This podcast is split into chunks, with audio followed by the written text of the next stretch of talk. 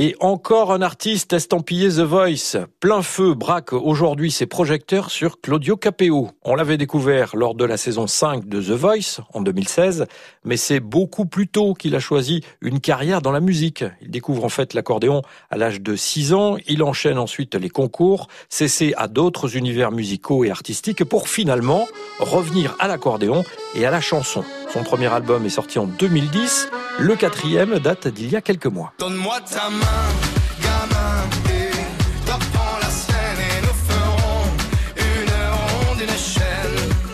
Donne-moi ta main, gamin, et reprends la scène, tournerons en rond, allez ma peine. Claudio Capeo est un artiste authentique, cash et naturel.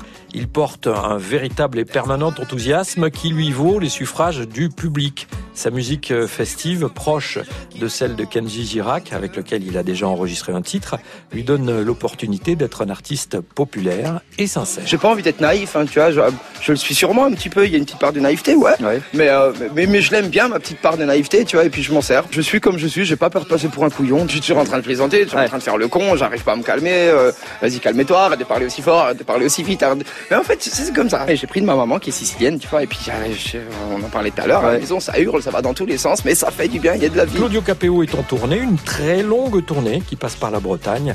Il sera à l'Océanis à Pleumeur dans le Morbihan le 31 mai et il passera aussi à Rennes. Il faudra être patient, ce sera au printemps 2020.